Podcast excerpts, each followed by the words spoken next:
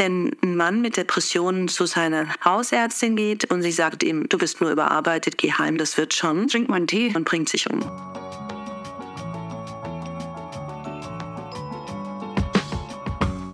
Lieben, ich bin Sandra Stella Triebel und das ist der Holistic Health Podcast. Ein ganzheitlicher Blick auf den Menschen und seine Gesundheit ist nötiger denn je. Holistic Health ist ja einer der großen Megatrends unserer Zeit und gleichzeitig ist das Thema uralt. Also schlauen wir uns auf gemeinsam mit meinen Gästen, die unterschiedlicher nicht sein könnten und genau das ist auch gut so.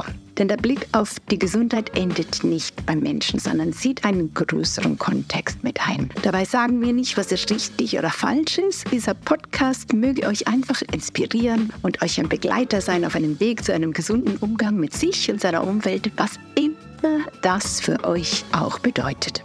Und wie sagte Winston Churchill so schön, ein leidenschaftlicher Raucher, der immer von der Gefahr des Rauchens für die Gesundheit liest, hört in den meisten Fällen auf zu lesen.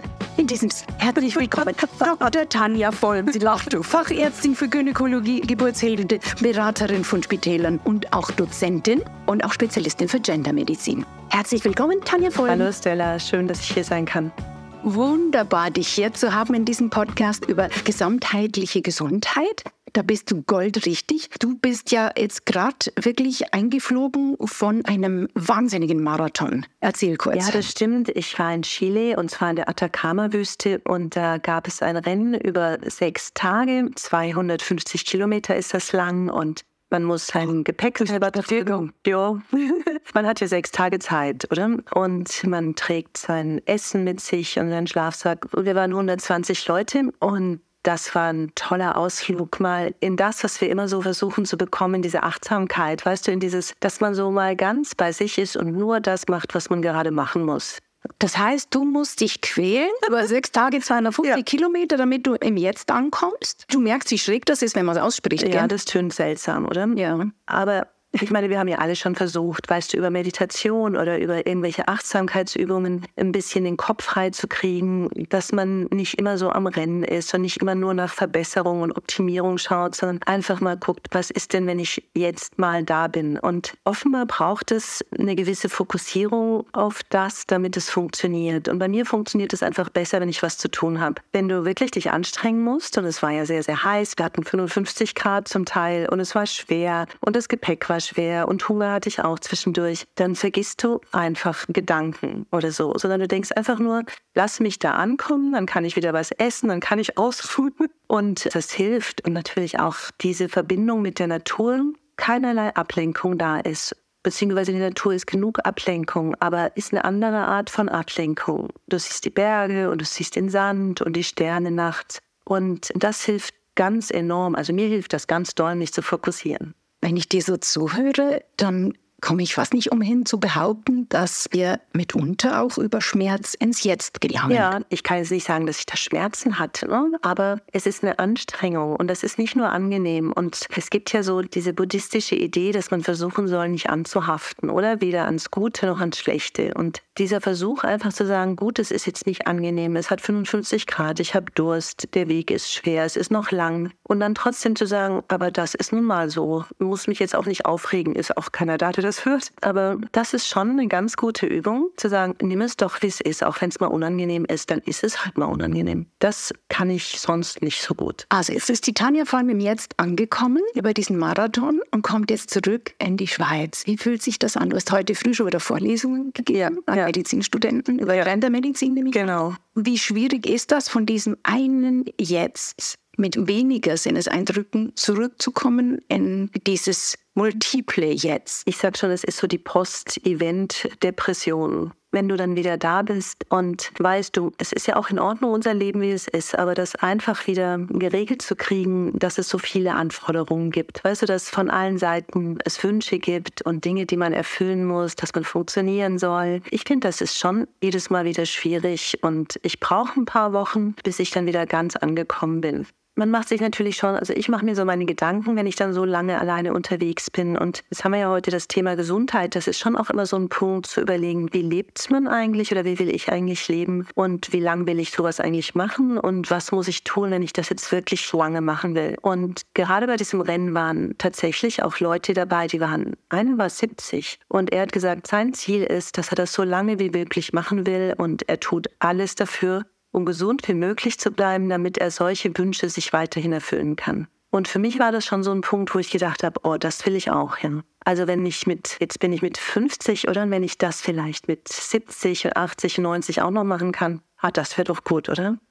Jetzt haben wir es vorher ja schon angesprochen. Du bist unter anderem, bildest du Medizinstudentinnen und Studenten aus im letzten Semester bezüglich Gendermedizin. Mhm. Das ist was relativ Neues. Erzähl ein bisschen, wieso ist die Erforschung von Krankheiten, wie sie denn zum Beispiel ein Schlaganfall bei einer Frau aussieht und wie bei einem Mann, aber auch bei unterschiedlichen Ethnien, das weiß man ja auch. Mhm. Wieso wurde das so lange nicht gemacht? Also, wo ich das das erste Mal gelesen habe, war ich total schockiert. Ich konnte das nicht fassen. Das ist eigentlich was ziemlich Neues, dass man versucht, den Menschen so individuell zu sehen, oder? Man hat ja ganz lange immer Modelle auch gebraucht, um medizinische Forschung machen zu können. Und das optimale Modell ist halt mal männlich und ist 70 Kilo Kilo schwer, ist weiß. Wieso ist es nicht eine Frau mit 1,70? Ich glaube, es hat zwei Gründe. Das eine ist ein medizinischer Grund. Das sind die, die nicht schwanger werden können. Das sind die, die man vielleicht als Soldaten, weißt du, leicht zur Verfügung hatte. Und der andere, das ist ein sozialer Grund. Unsere Gesellschaft ist schon so, über die letzten ein, zwei Jahrhunderte hat sie sich so gestaltet, dass tatsächlich das Männliche als Normbild gilt und das Weibliche wie als Variation dieses Normbildes. Ne? Und wir erleben im Moment was ganz Interessantes Interessantes. Und ich glaube, das ist auch der Grund, warum Gendermedizin plötzlich ein Thema wird. Das ist ja nicht, dass das vorher nicht gegeben hätte, aber das Bewusstsein dafür war überhaupt nicht da. Und das liegt unter anderem daran, dass mit der Aufklärung unsere Medizin sehr mechanistisch wurde. Man hat plötzlich ganz viel gelernt über den Körper und es hat unglaublich viele Möglichkeiten gegeben, aber es hat auch unser Denken eingeschränkt. Medizin war ja seit Urzeiten immer sowas, wo Spiritualität und Körperlichkeit zusammenkamen. Und plötzlich hat man diese ganze unerwünschte Spiritualität wegschieben können ähm, das, hat, erwünscht, das, ja, das hatte ja auch Vorteile, weißt, es gab ja auch viele Nachteile dieser Kombination und fing plötzlich an, den Körper wie eine Maschine zu begreifen. Und man war begeistert auch von diesen neuen Möglichkeiten. Ja, die Biologie kam, die Chemie, die Physik und plötzlich wurde die Medizin angewandte Naturwissenschaft. Und dieses mechanistische Modell der Medizin, das war jetzt die letzten 200 Jahre unser vorherrschendes Modell. Und jetzt passiert was ganz Spannendes im Moment, nämlich dass wir begreifen, dass auch die Psyche und das soziale Umfeld für die Gesundheit und für Krankheit ganz, ganz wichtig sind. Und man spricht jetzt schon von diesem biopsychosozialen Modell der Medizin, das das mechanistische Modell ablöst. Und in dem Zusammenhang kann jetzt halt die Gendermedizin entstehen. Vorher war dafür einfach kein Platz. Und plötzlich, wo solche Themen relevant sind und wo man überlegt, ja, wie hängt denn das jetzt alles zusammen? Was ist denn auch Diversität? Warum sind verschiedene Kulturen anders in ihrer Wahrnehmung von Gesundheit und Krankheit? Warum sind Kinder anders als Alte? Hm? Und warum sind auch Frauen anders als Männer? Wir können einfach nicht außerhalb unserer Gesellschaft denken und unserer Prägung. Und das ist nun einfach die letzten zwei Jahrhunderte so massiv im Vordergrund gewesen, dass es jetzt ein bisschen braucht, bis wir wieder verstehen, dass das, was wir so mühsam haben abschaffen wollen, vielleicht doch seine Berechtigung hat. Und ich will nicht sagen, dass wir eine spirituelle Medizin brauchen, das nicht, aber wir brauchen eine Medizin, man muss aufpassen, dass es auch wieder nicht kippt. Weißt du, ich will ja nicht die Biologie draußen haben, sondern was wir brauchen, ist ein integriertes Modell, wo tatsächlich alles, was den Menschen ausmacht, mit hinein darf und wo man den Menschen einfach als Gesamtorganismus sieht, der nicht nur aus Genen und Knochen und Muskeln besteht, sondern auch aus seiner Familie, seinem Umfeld, seinen Gedanken, seinen Wünschen, seinen Gefühlen das ist holistische Gesundheit. Absolut. Du, die WHO sagt das schon seit relativ langer Zeit. Die Frage ist immer nur, hört man das? Ne? Also Gesundheit ist nicht nur, dass man nicht krank ist, ne? sondern Gesundheit ist, dass man sich als Ganzes wohlfühlt in seinem Körper, in seinem Geist, in seiner Seele, also in seinen emotionalen Empfindungen. Und erst dann spricht die WHO tatsächlich von Gesundheit. Und wenn man das liest, sagt man, ja, ja, ist schon klar. Aber wenn man sich überlegt, ob wir das wirklich tun, das sind wir schon noch ein Stück von weg, oder? Man hat ja auch ein Modell gehabt in der Medizin, so quasi, man muss den Menschen reparieren. Ja, man muss Krebs bekämpfen. Mhm. Also das ist auch den Wortschatz, den man da benutzt hat, kam ja teilweise aus der Militärkiste. Mhm. Und wir sind schon nicht ganz wenig aggressiv. Ne? Wenn du, nimm gerade den Krebs, oder? Was kannst du machen? Du kannst Chemotherapie geben. Was ist das? Das ist Vergiften. Du kannst Strahlentherapie machen. Das ist mit Strahlen zerstören. Oder du kannst operieren. Das ist mit dem Messer hineinschneiden. Das sind ja alles martialische Methoden, wenn man sich das mal so überlegt. Und nicht ohne Grund haben die Menschen Angst davor. Natürlich haben die Hoffnung, dass es ihnen hilft, aber sie spüren, dass das sehr aggressive Methoden sind, ja, mit denen sie da behandelt werden. Ich bin ja ganz zuversichtlich, dass wir in ein Zeitalter kommen, wo die Therapien weniger aggressiv, mehr spezialisiert und mehr individualisiert für den einzelnen Menschen sind. Aber wenn wir das haben wollen, müssen wir erstmal begreifen, dass jeder Mensch tatsächlich sehr individuell ist. Ne? Auch da reicht es nicht, nur die Gene zu untersuchen. Da braucht es einfach mehr. Ich mache mal ein Beispiel. Nimm einfach zwei Menschen im Vergleich und der eine findet die Therapie, die er bekommt, ganz toll und der andere findet sie ganz schrecklich. Und wir wissen aus der Placebo-Forschung, dass das dazu führt, dass sie unterschiedlich gut wirkt. Oder es gibt Menschen, die ihre Tabletten in ihre Blumenkübel schmeißen ja, jeden Tag und immer wieder zum Arzt gehen und neue holen. Und da kann man sagen, das ist ja paradox, warum machen die das? Aber das zeigt einfach, dass Menschen sehr unterschiedlich sind, auch was ihre Haltung angeht, ihrer Gesundheit und ihrer Krankheit gegenüber. Und wenn man das nicht integriert in das Gesamtkonzept, dann wird es nie richtig gut werden. Ne? Und ich glaube, die Menschen sind langsam so weit, dass sie sagen, doch, ich möchte das. Ich möchte als ganzheitlicher Mensch gesehen werden und auch als individueller Mensch und nicht nur als Maschine, die eben kaputt ist. Wobei, ganz ehrlich, es sind noch ganz viele Menschen, die eigentlich dieses mechanistische Modell doch toll finden. Ne? Die sagen, also wenn mein Knie kaputt ist, gehe ich zum Orthopäden. Aber solange es gesund ist, mache ich nichts für das Knie. Weil das ist dann irgendwie doch Arbeit dann muss man sich anstrengen und dann ist es immer doch besser, man sagt, kann ich ja nichts dafür, jetzt ist das Knie kaputt, muss ich halt zum Arzt. Es ist schon so, dass das Gesamtsystem umdenken muss, aber es ist schon auch so, dass vielleicht wir selber ein bisschen was tun müssen dafür. Eine Eigenverantwortung auch für unsere Gesundheit, oder? Ja, und das ist halt nicht immer so lustig. Gell? Wie du gesagt hast mit dem Rauchen, dann hören wir lieber auf, uns zu informieren und zu lesen, bevor es zu blöd wird. Das, was du gesagt hast, auch mit diesem Trend der individualisierten Medizin, den gibt es schon länger. Das ist natürlich auch ein ganz großartiges Businessmodell für sehr viele Firmen. Jetzt eben, du bist sehr, sehr stark engagiert in der Ausbildung und du sagst, oder du hast mir auch, wir kennen uns ja auch privat, haben wir zu tun miteinander, persönlich viel zu tun. Und du hast mir auch schon ein paar Mal erzählt, diese Studierenden in der Medizin, die wissen auch so wenig über das Leben. Jetzt sprechen wir aber weg von einem mechanistischen Modell hin zu eben ganz anderen Modellen, die auch so was vielleicht wie die Seele, eben wie unser Seelenheil und alles drum, individualisierte Medizinkonzepte und Herangehensweisen. Was bedeutet denn das für die Ausbildung? Das wird ja noch schwieriger. Und man muss auch aufpassen, dass man natürlich den Einzelnen nicht überfordert. Ne? Auch ein Arzt ist nur ein Arzt oder eine Ärztin.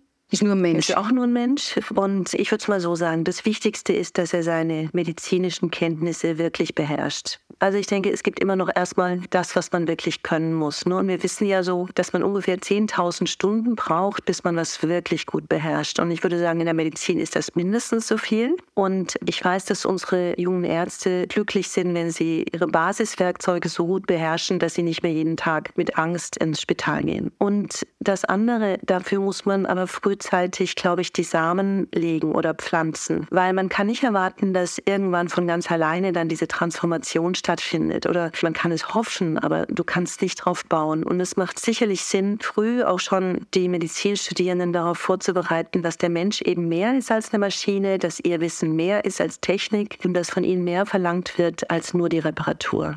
Aber wie reagieren jetzt Studierenden, wenn du sie mit solchen Themen konfrontierst? Sie sind durchaus offen. Sie sind viel offener, als wir wahrscheinlich früher waren. Sie sind nur manchmal überfordert. Und was natürlich auch nicht das Ziel sein kann, ist, dass jemand sehr, sehr caring ist und dieses ganze soziale Umfeld beachtet und die Grundstruktur des Menschen anschaut und dann aber seine medizinischen Kenntnisse nicht hat. Das kann wiederum auch nicht. Also wir müssen schon schauen, dass wir vielleicht den Ärztinnen und Ärzten erstmal die Aufgabe geben, Krankheit zu heilen, soweit das möglich ist. Ne? Das Thema Gesundheit zu erhalten, müssen vielleicht gar nicht die Ärztinnen und die Ärzte machen. Weil es gibt ja so viele andere Berufe in der Medizin und es gibt Gesundheitswissenschaftler und es gibt die Politik und es gibt Pflegende und viele andere Menschen und wir auch selber. Ne? Die vielleicht hier ihre eigentliche Aufgabe haben. Ich glaube schon, dass die Selbstverantwortung am größten ist da, wo es darum geht, Gesundheit überhaupt mal zu erhalten. Wenn man wirklich eine Krankheit erwischt hat, ja, und das ist manchmal selbst verschuldet und manchmal ist es einfach Bad Luck. Ich denke, dann braucht man einen Profi, der einem hilft, wieder beim Gesundwerden, wenn es dann möglich ist. Aber für dieses Gesundbleiben, da würde ich mal sagen, würde ich nicht primär den Ärztinnen und Ärzten die Kompetenz geben, sondern würde sagen, die liegt bei der Gesellschaft und beim Einzelnen.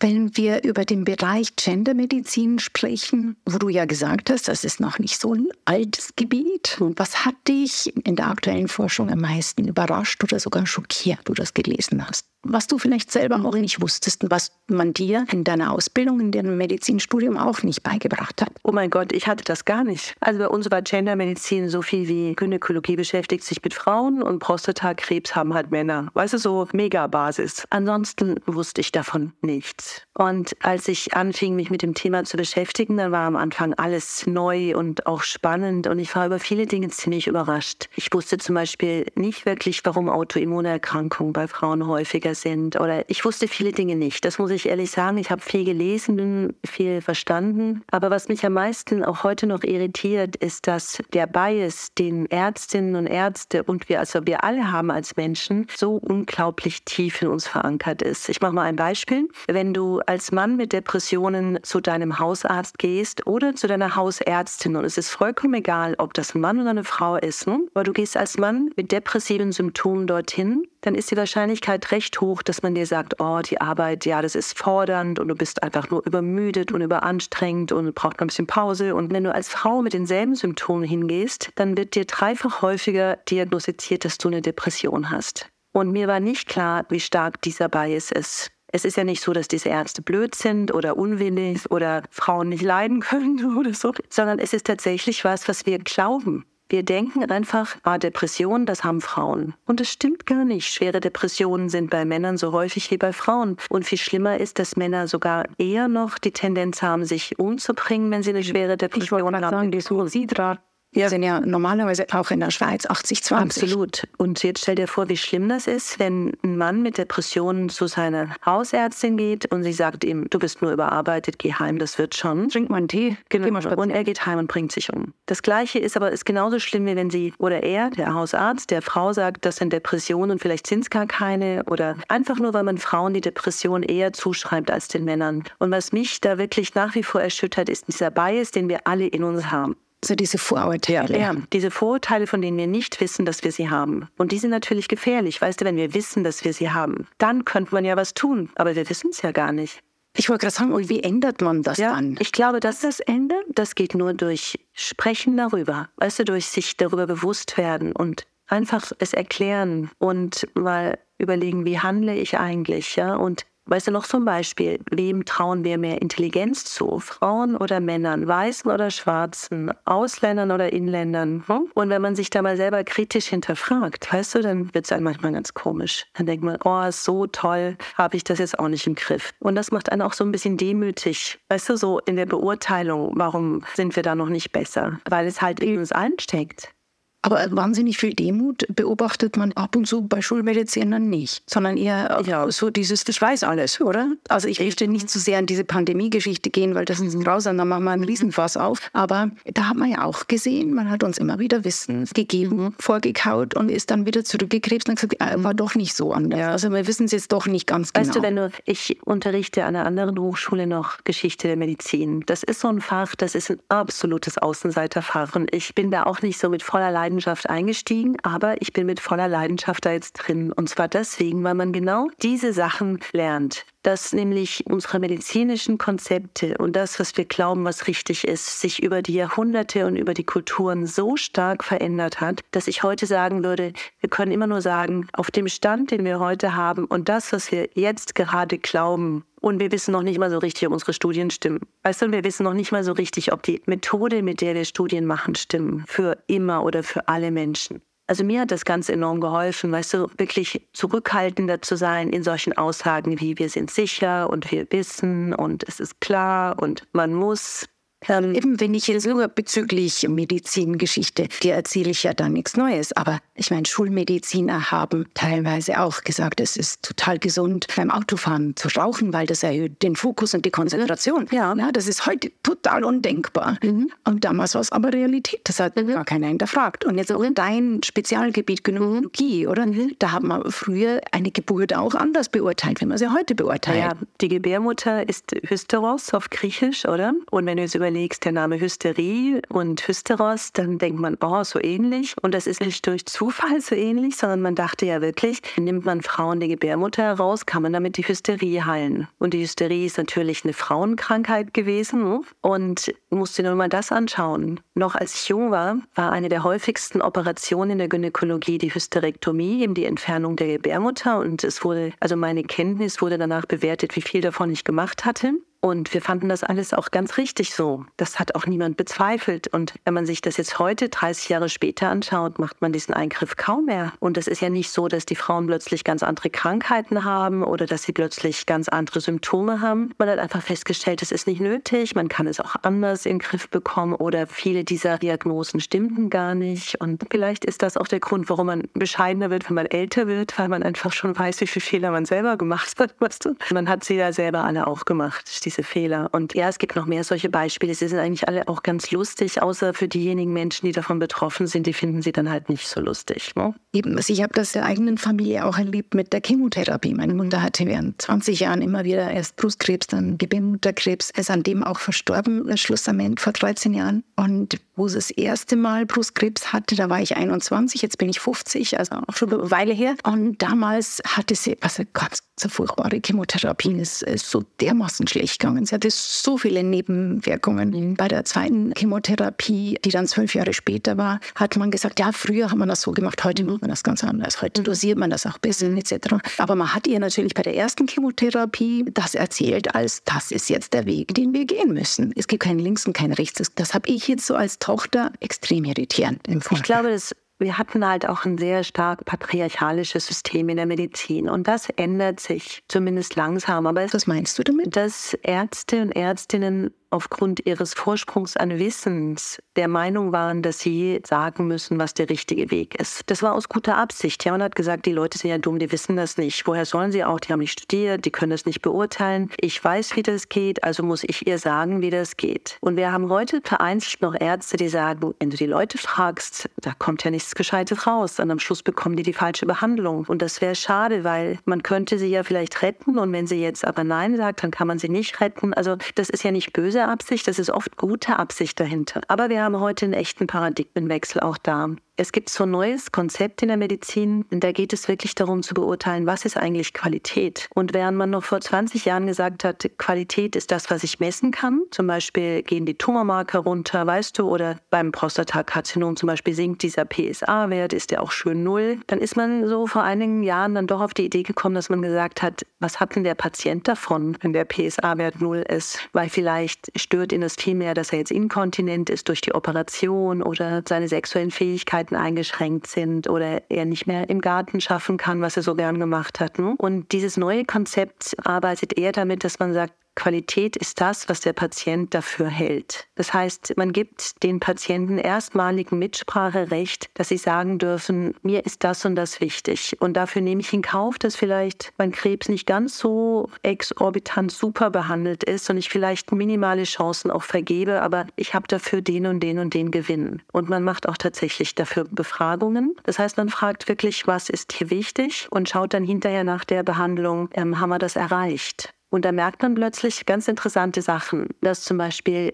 die wirklich guten Häuser, die Prostatakrebs behandeln bei Männern, sagen, wir können nicht nur sagen, das PSA ist niedrig, das heißt, wir haben tatsächlich medizinisch Erfolg gehabt, sondern wir haben auch Patienten, deren Kontinent gut ist, das heißt, die das Wasser gut halten können oder die noch eine sexuelle Aktivität haben. Und das ist für uns die neue Qualität. Das heißt, verstehe ich dich richtig, kommen wir jetzt in der Ausbildung von zukünftigen Ärztinnen und Ärzten dahin, dass man den Menschen tatsächlich holistischer betrachtet, Gesamtheit an Ja, Stella, ich glaube wirklich, das ist so. Also ich bin gar nicht so pessimistisch oder negativ, was das angeht. Ich bin nur nicht der Meinung, dass es morgen sein wird. Ne? Aber wir sind jetzt schon seit bestimmt, also seitdem ich jetzt in der Medizin bin, das sind 30 Jahre, merke ich, dass es da einen echten Fortschritt gibt.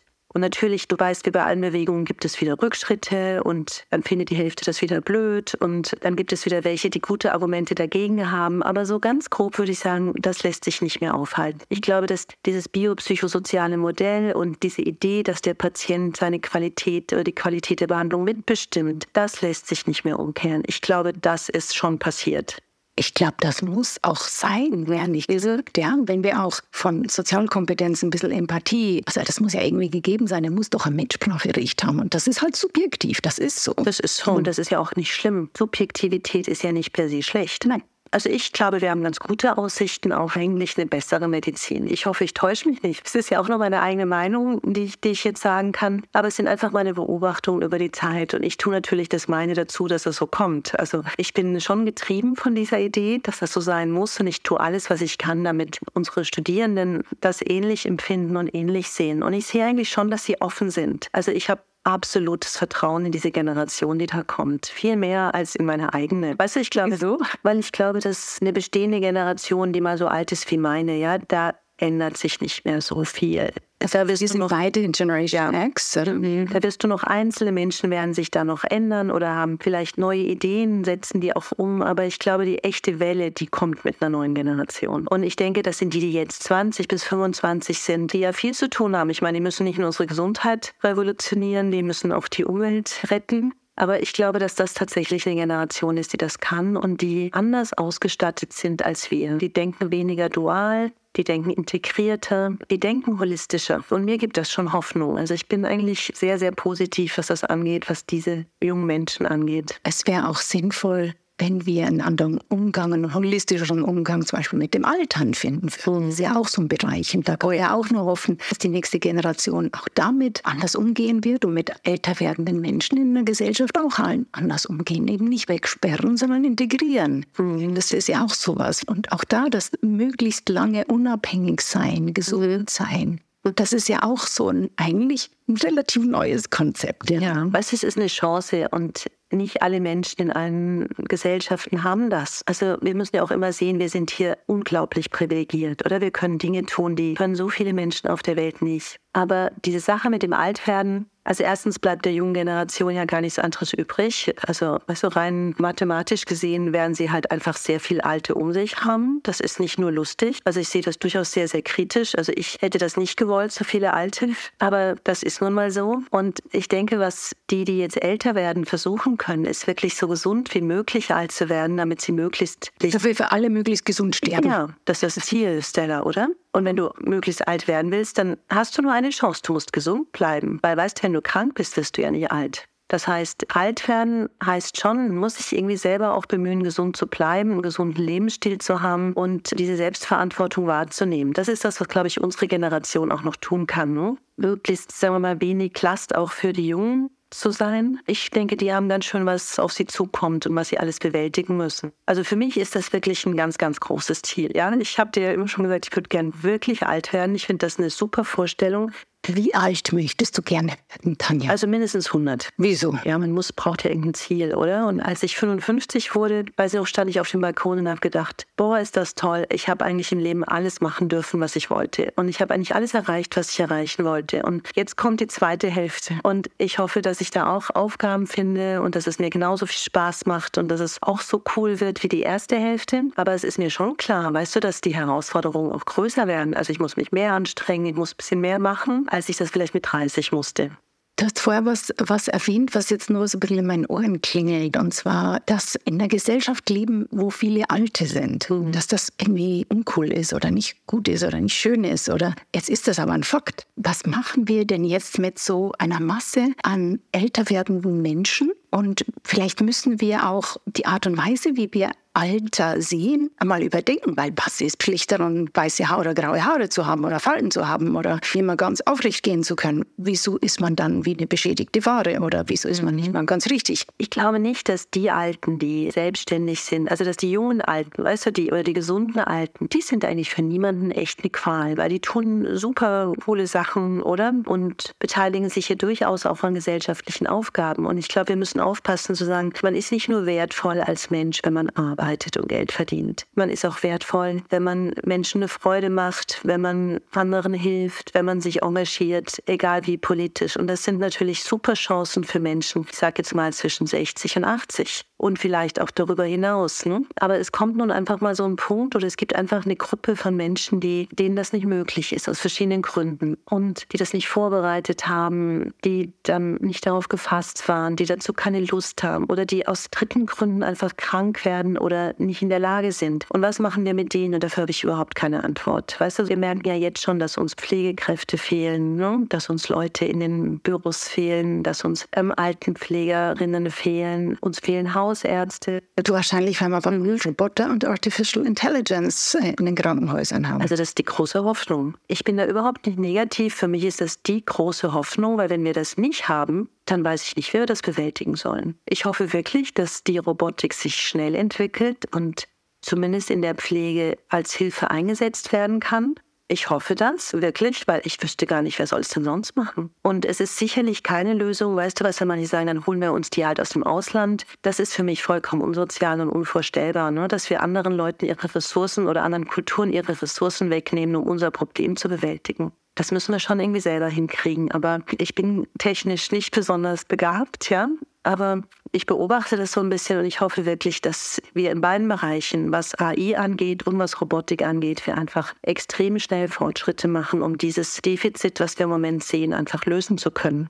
Es war super, super spannend mit dir. Ich habe noch eine letzte Frage an dich, Tanja. Eigentlich müsste man mal einen zweiten Teil machen mit diesem ganzen Thema der künstlichen Intelligenz und dem Thema Gesundheit. Aber da kommen wir vielleicht nochmal auf euch zu da draußen. Wenn man so durch YouTube durchgeht und da mal ein bisschen sucht rund ums Thema Gesundheit, da findest du ja gefühlt Millionen von Videos, die dir irgendwie erzählen, wie du jetzt einen Hack hast und wie du jetzt super gesund wirst. Und du musst nur Keto und nur bla oder eben der dritte sagt, ohne Meditation geht gar nichts, ja, der nächste sagt, Meditation ist Blödsinn, es geht auch anders. Kann man wirklich mit gutem Gewissen der Menschheit da draußen, weil wir so großartige Individuen sind unter der Sonne Gottes und in diesem Universum, können wir eigentlich mit gutem Gewissen den Menschen Gesundheitstipps geben? Ich glaube schon, ja. Mhm. Also wenn man mal wieder davon ausgeht, dass Menschen, die sehr gesund alt werden, wahrscheinlich nicht alles falsch gemacht haben im Leben, oder? Und man untersucht diese Menschen alle. Dann kommt man immer zu denselben Punkten. Also diese Blue Zones, ja, die, die genau. gerade so durchs Netz kursieren. Genau, das ist eine spannende Sache, aber das hat viel Wahres. Und im Endeffekt sind das ganz wenige Tipps. Und am Schluss kommt es nicht auf jede Einzelheit an, sondern dass man sich ganz grob daran hält. Und das ist, dass man sich gesund ernährt, was heißt vor allem pflanzlich ernährt und diese verarbeiteten Lebensmittel weglässt, dass man die Gifte weglässt. Hm? Du weißt schon, das mit dem Rauchen und das mit dem Alkohol und so, dass man mäßig bewegt. Und das heißt nicht, dass man 250 Kilometer durch die Wüste rennt, das ist eher weniger gesund, sondern dass man sich mäßig, aber regelmäßig bewegt. Also eher, dass man immer auf den Beinen ist. Weißt du, so wie die Leute, die halt immer rumspringen. Das ist gut. Dann braucht man ein gutes soziales Umfeld. Das heißt, man braucht Freunde, Familie, irgendwas, was einen trägt. Das ist wichtig. Und das Letzte ist, man braucht irgendeine spirituelle Heimat in dem Sinne, also irgendein Ziel im Leben. Man muss wissen, warum stehe ich morgens auf. Und wenn diese Dinge gegeben sind, dann macht man eigentlich fast alles richtig. Und ob man dann, weißt du, noch ein bisschen mehr links oder rechts rum, das ist jedem selbst überlassen, glaube ich. Aber das sind so die Basisrichtlinien. Und das ist schon gar nicht so einfach. Das ist schon größer. Ja, das ist schon eine größere Übung. Aber dafür hat man ja auch ein Leben Zeit. Du und ich haben ja ungefähr nochmal 50 Jahre Zeit, um nochmal was genau. Okay, wir üben tapfer weiter. so machen wir das. Vielen lieben Dank, Tanja. Super, super spannende Minuten mit dir rund ums Thema auch der Gendermedizin, neue Modelle in der Ausbildung von den zukünftigen Ärztinnen und Ärzten. Ich fand es wahnsinnig spannend. Danke dafür, dass du hier warst. Danke euch von Herzen fürs Zuhören. Dieser Podcast wurde übrigens in den Studios von Barry in Zürich aufgezeichnet. Das ist da, wo wir zurzeit sitzen und reden mit euch. Und dieser Podcast ist in Kooperation mit der Community von Ladies Drive entstanden, sowie von Küng Wellness, eurem Partner für gesamtheitliches Wellness zu Hause. Und in diesem Sinne danke nochmal auch für diese Episode von Holistic Health Podcast. Fühlt euch umärmelt und denkt daran, wir sind mehr als die Summe unserer Einzelteile. Ich bin Sandra Stella Triebel und wir hören uns, wenn du magst, beim nächsten Holistic Health Podcast wieder. Tada!